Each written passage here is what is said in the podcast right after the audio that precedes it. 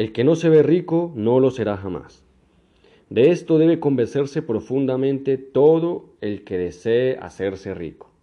Del mismo modo, aquel que se ve como un pequeño asalariado toda su vida, que imagina no poder acceder nunca a una posición superior, permanecerá seguramente en ese lugar.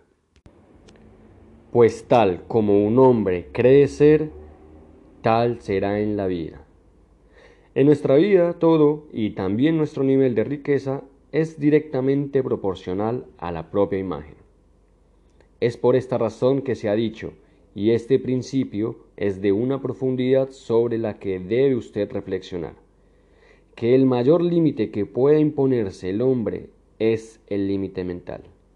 Del mismo modo como corolario.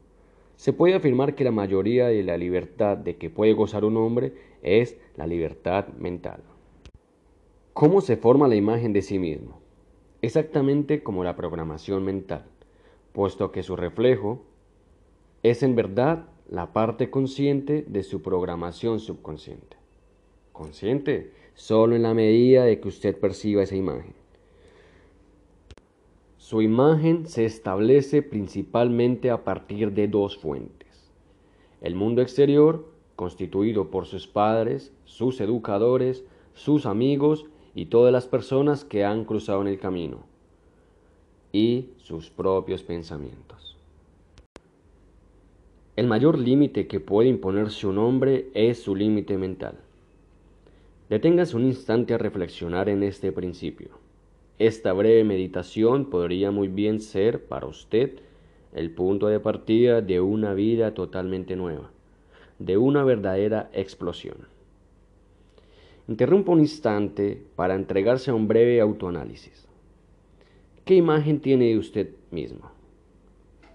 ¿Cree que puede duplicar fácilmente su sueldo en un año? No, no se inquiete. La vida le dará ampliamente la razón. No duplicará su sueldo en un año, pues sin que usted lo sepa, esa creencia se ha establecido como un programa en el subconsciente. Una orden negativa, claro, pero una orden al fin.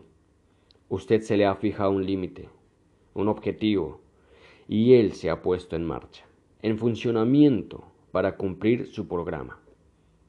Es muy poderoso y dispone de una masa considerable de informaciones, pues su memoria es infalible. Las dificultades que su subconsciente ha encontrado para impedirle a usted duplicar su sueldo son tantas como si estuviera programado para duplicar su sueldo en un año. En este sentido, para su subconsciente es igualmente difícil cumplir un programa de fracaso como de éxito. Por lo tanto, también para usted es tan difícil fracasar como triunfar. Es igualmente fácil triunfar como fracasar. Ahora que usted está al tanto de los mecanismos del subconsciente, sabe que la meta, el objetivo, no es en el fondo más que una programación precisa que usted establece para su subconsciente comprobará además un hecho asombroso. ¿Sabe en función de qué establece usted su objetivo? Desde luego, ciertas y condiciones exteriores podrán detenerse en cuenta, pero al fin y al cabo usted establecerá automáticamente su objetivo en función de su propia imagen. Uno establece siempre su objetivo en función de la imagen que tiene de sí mismo. En un primer momento, tal vez usted se diga, Deseo aumentar mis ingresos anuales en cinco mil dólares. Muy bien, es legítimo, perfectamente realizable. Ello probablemente significará una posible mejoría de su nivel de vida, aunque el fisco no deje de quedarse con una parte. Pero, ¿por qué se limita usted a cinco mil dólares?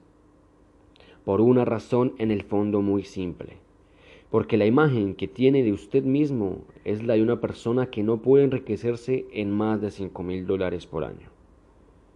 No deseamos en absoluto denigrar ese objetivo de cinco mil dólares. Podríamos haber escogido como ejemplo la cifra de 2.500 o 50.000. La cantidad es arbitraria y solo sirve a los fines de nuestra demostración. Pues, en el fondo, ¿Qué es lo que razonablemente le impide a usted aumentar de manera más sustancial sus ingresos?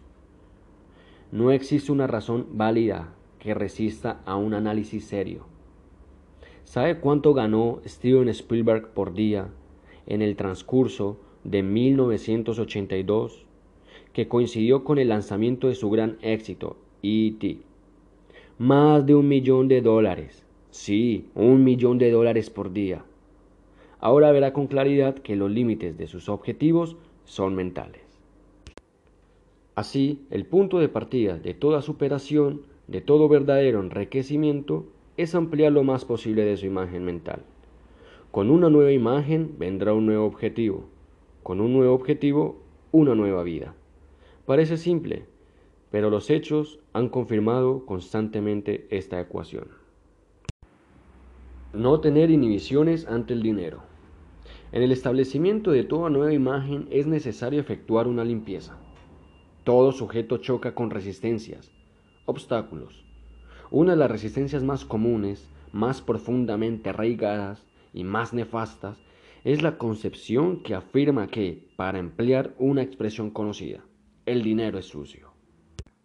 Esta concepción adopta diversas formas y es, en general, más o menos inconsciente se dirá que es mal sano desear enriquecerse, que las personas que ambicionan mejorar su situación no son más que burgueses, bajamente materialistas. Para muchos se trata de una herencia puritana atribuible a los resabios de una educación judeo-cristiana. Hay que agregar que la aversión contra el dinero es con frecuencia hipócrita. Se critica a los ricos pero al mismo tiempo se les envidia en secreto. Las actitudes cambian poco a poco, aunque ciertos prejuicios resistan. Otra de las resistencias frecuentes a la formación de una nueva imagen es el miedo. El miedo de las personas salidas en un medio modesto, a renegar de sus orígenes o sus padres.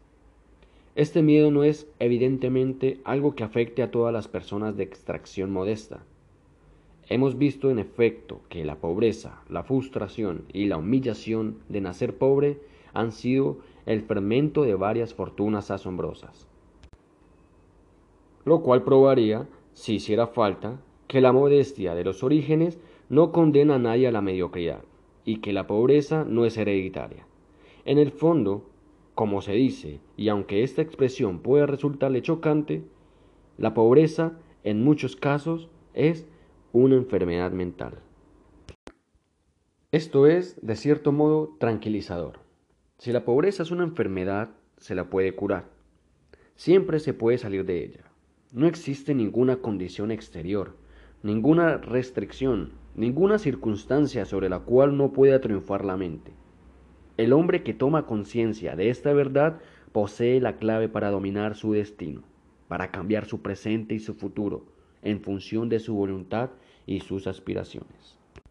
El hombre que ha tomado conciencia de esta ley fundamental y la aplica en su vida, se convierte en lo que desea ser, tal como se imagina, y nada, absolutamente nada puede impedírselo. Las circunstancias se doblegan ante su voluntad y su mente.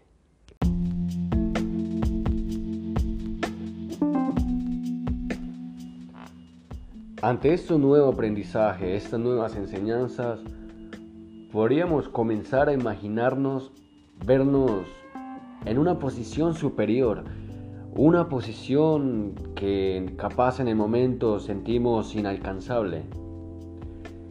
¿Se ha puesto a pensar qué haría usted con un millón de dólares? ¿Sabe en qué negocios invertiría? ¿Lo sabe con seguridad, con certeza? A pesar de que no los tengamos, es necesario tener objetivos claros, porque si de golpe nos encontramos con el éxito, de golpe se nos puede salir de las manos, se nos puede escapar y la frustración sería mayor a la frustración de nuestra situación actual. Por eso en el libro nos explica la imagen que tenemos de nosotros mismos vernos grandes, vernos exitosos, vernos con mucho progreso, buen posicionados, con buena salud, con buenas referencias, con buena calidad de vida, buena comunicación social, de todos los aspectos que cada uno, cada nosotros queramos, va independiente. Si nosotros empezamos a cambiar, a ver la imagen de nosotros mismos y vernos en esa posición que aún así no hemos alcanzado, nuestra mente empezará a pensar como ese individuo que estamos imaginando. Y ese hecho vamos a encontrar ideas y vamos a encontrar comportamientos que nos va a llevar en ese camino largo, pero que se puede transitar a llegar a ese objetivo.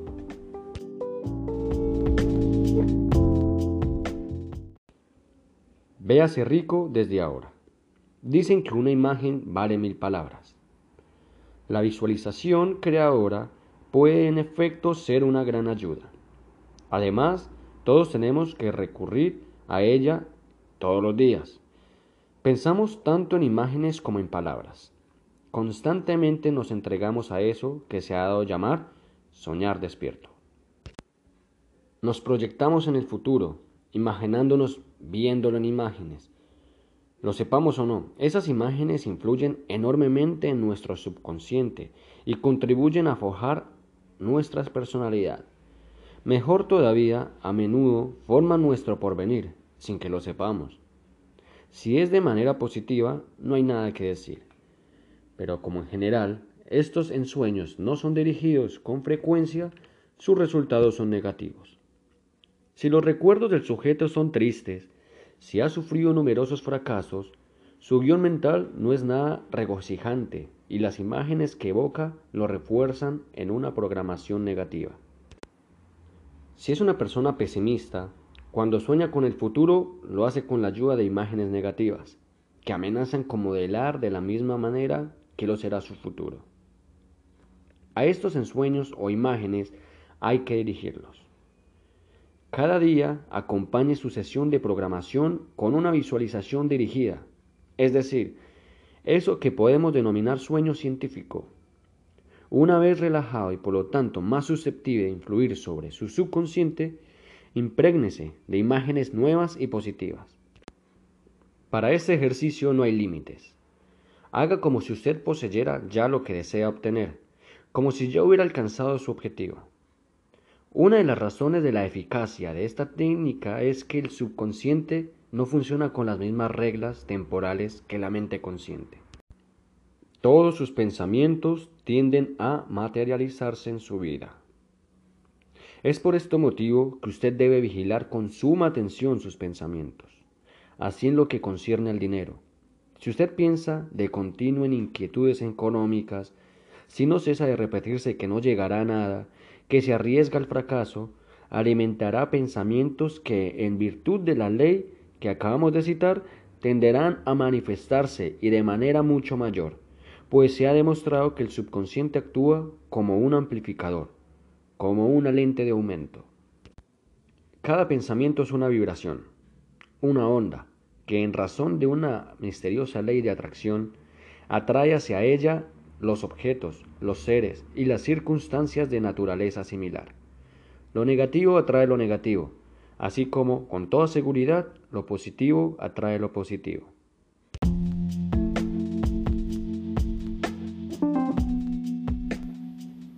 Si nos detenemos un minuto y nos ponemos a pensar sobre la cantidad de veces que pensamos mal sobre nosotros mismos, sobre la cantidad de veces que dudamos sobre nuestras capacidades, ejemplos varían muchos, de decir no sé cómo voy a hacer, no lo voy a lograr y la frustración que eso logra. Sabemos que muchas veces de ese giro que pensamos que nunca íbamos a salir, siempre hay algo que surge, siempre la vida recompensa de alguna manera nuestras acciones y cómo nos comportemos en la vida. Y es inesperado esos sucesos que, que nos ayudan, digamos, en ese momento que estamos pasando. Es ahí donde decimos, wow, la vida es hermosa, qué suerte tengo. Entonces, ¿por qué dudamos sobre nosotros? sabemos que siempre buscamos la manera de resolver. Siempre hallamos la manera, pero nos anticipamos pensando que no lo vamos a lograr, que cómo voy a hacer, eh, en vez de verlo como determinación, porque no hay que negar un problema, pero hay que tomar un carácter diferente ante un problema que se nos presente.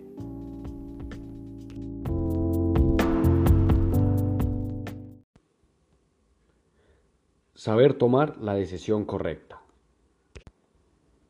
Resulta alentador comprobar que, en la opinión de la mayoría de los hombres ricos, esta capacidad rara vez es innata y puede adquirirse y desarrollarse. Es decir, por lo tanto, que es asequible a cualquiera que se tome el trabajo de obtenerla y cultivarla. En este capítulo veremos cómo este aprendizaje esencial es, como ya lo verá, mucho menos difícil de lo que usted puede pensar. Cuanto más desarrolle usted su capacidad de ver lo que es realizable allí donde otros ven lo imposible, de tomar regularmente la decisión correcta, más original lo considerarán a veces también más loco. Pues la mayoría de las buenas oportunidades no son evidentes. Por lo general, hasta parecen insensatas. Cuando se aventura en el camino hacia el éxito, no tenga en cuenta las críticas o los comentarios desalentadores que lo rodean. Es cierto, sería ingenuo pretender que absolutamente todo se torne posible en ciertas condiciones y en determinado momento. Hay proyectos que no son viables o demandarían una inversión de tiempo y energía demasiado considerable.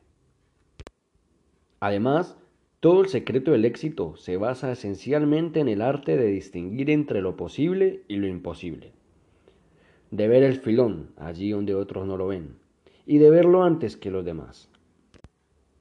Ver lo posible allí donde otros ven lo imposible. Esa es la clave del éxito. Este principio es válido no solo para las inversiones y los proyectos de gran envergadura, sino también de menor escala. ¿Cuántas veces ha visto usted sonreír a las personas ante un proyecto que juzgan imposible? ¿Cuántas veces usted mismo ha considerado imposible una idea, inaccesible un empleo, antes de darse cuenta de que no era tan absolutamente impracticable?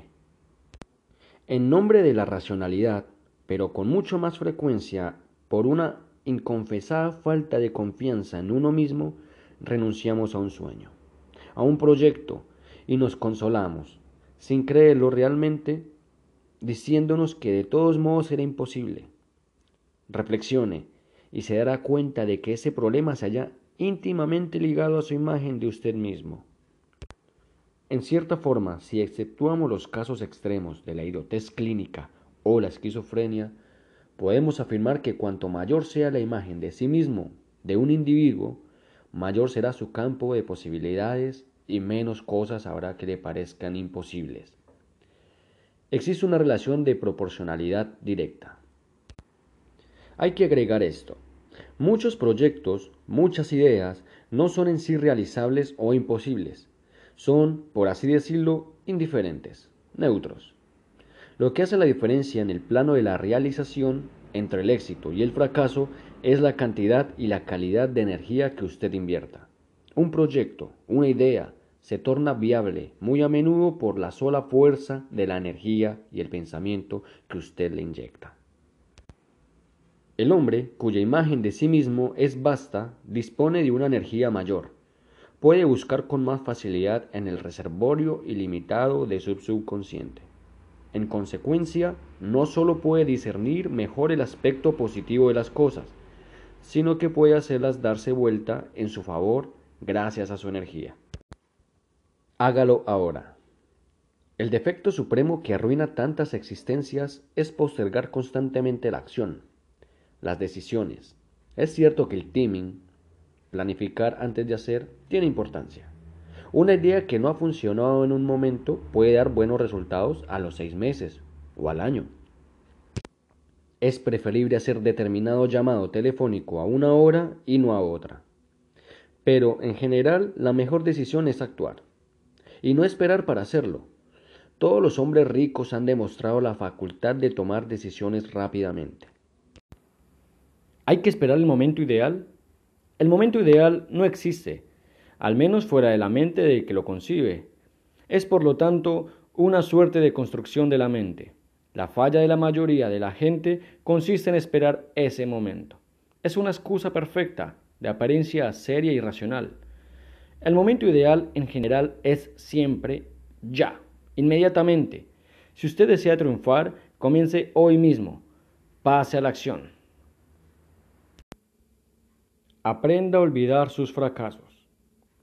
Una de las facultades indispensables para el éxito es cultivar el sutil arte de olvidar los fracasos y mirar resueltamente hacia el futuro.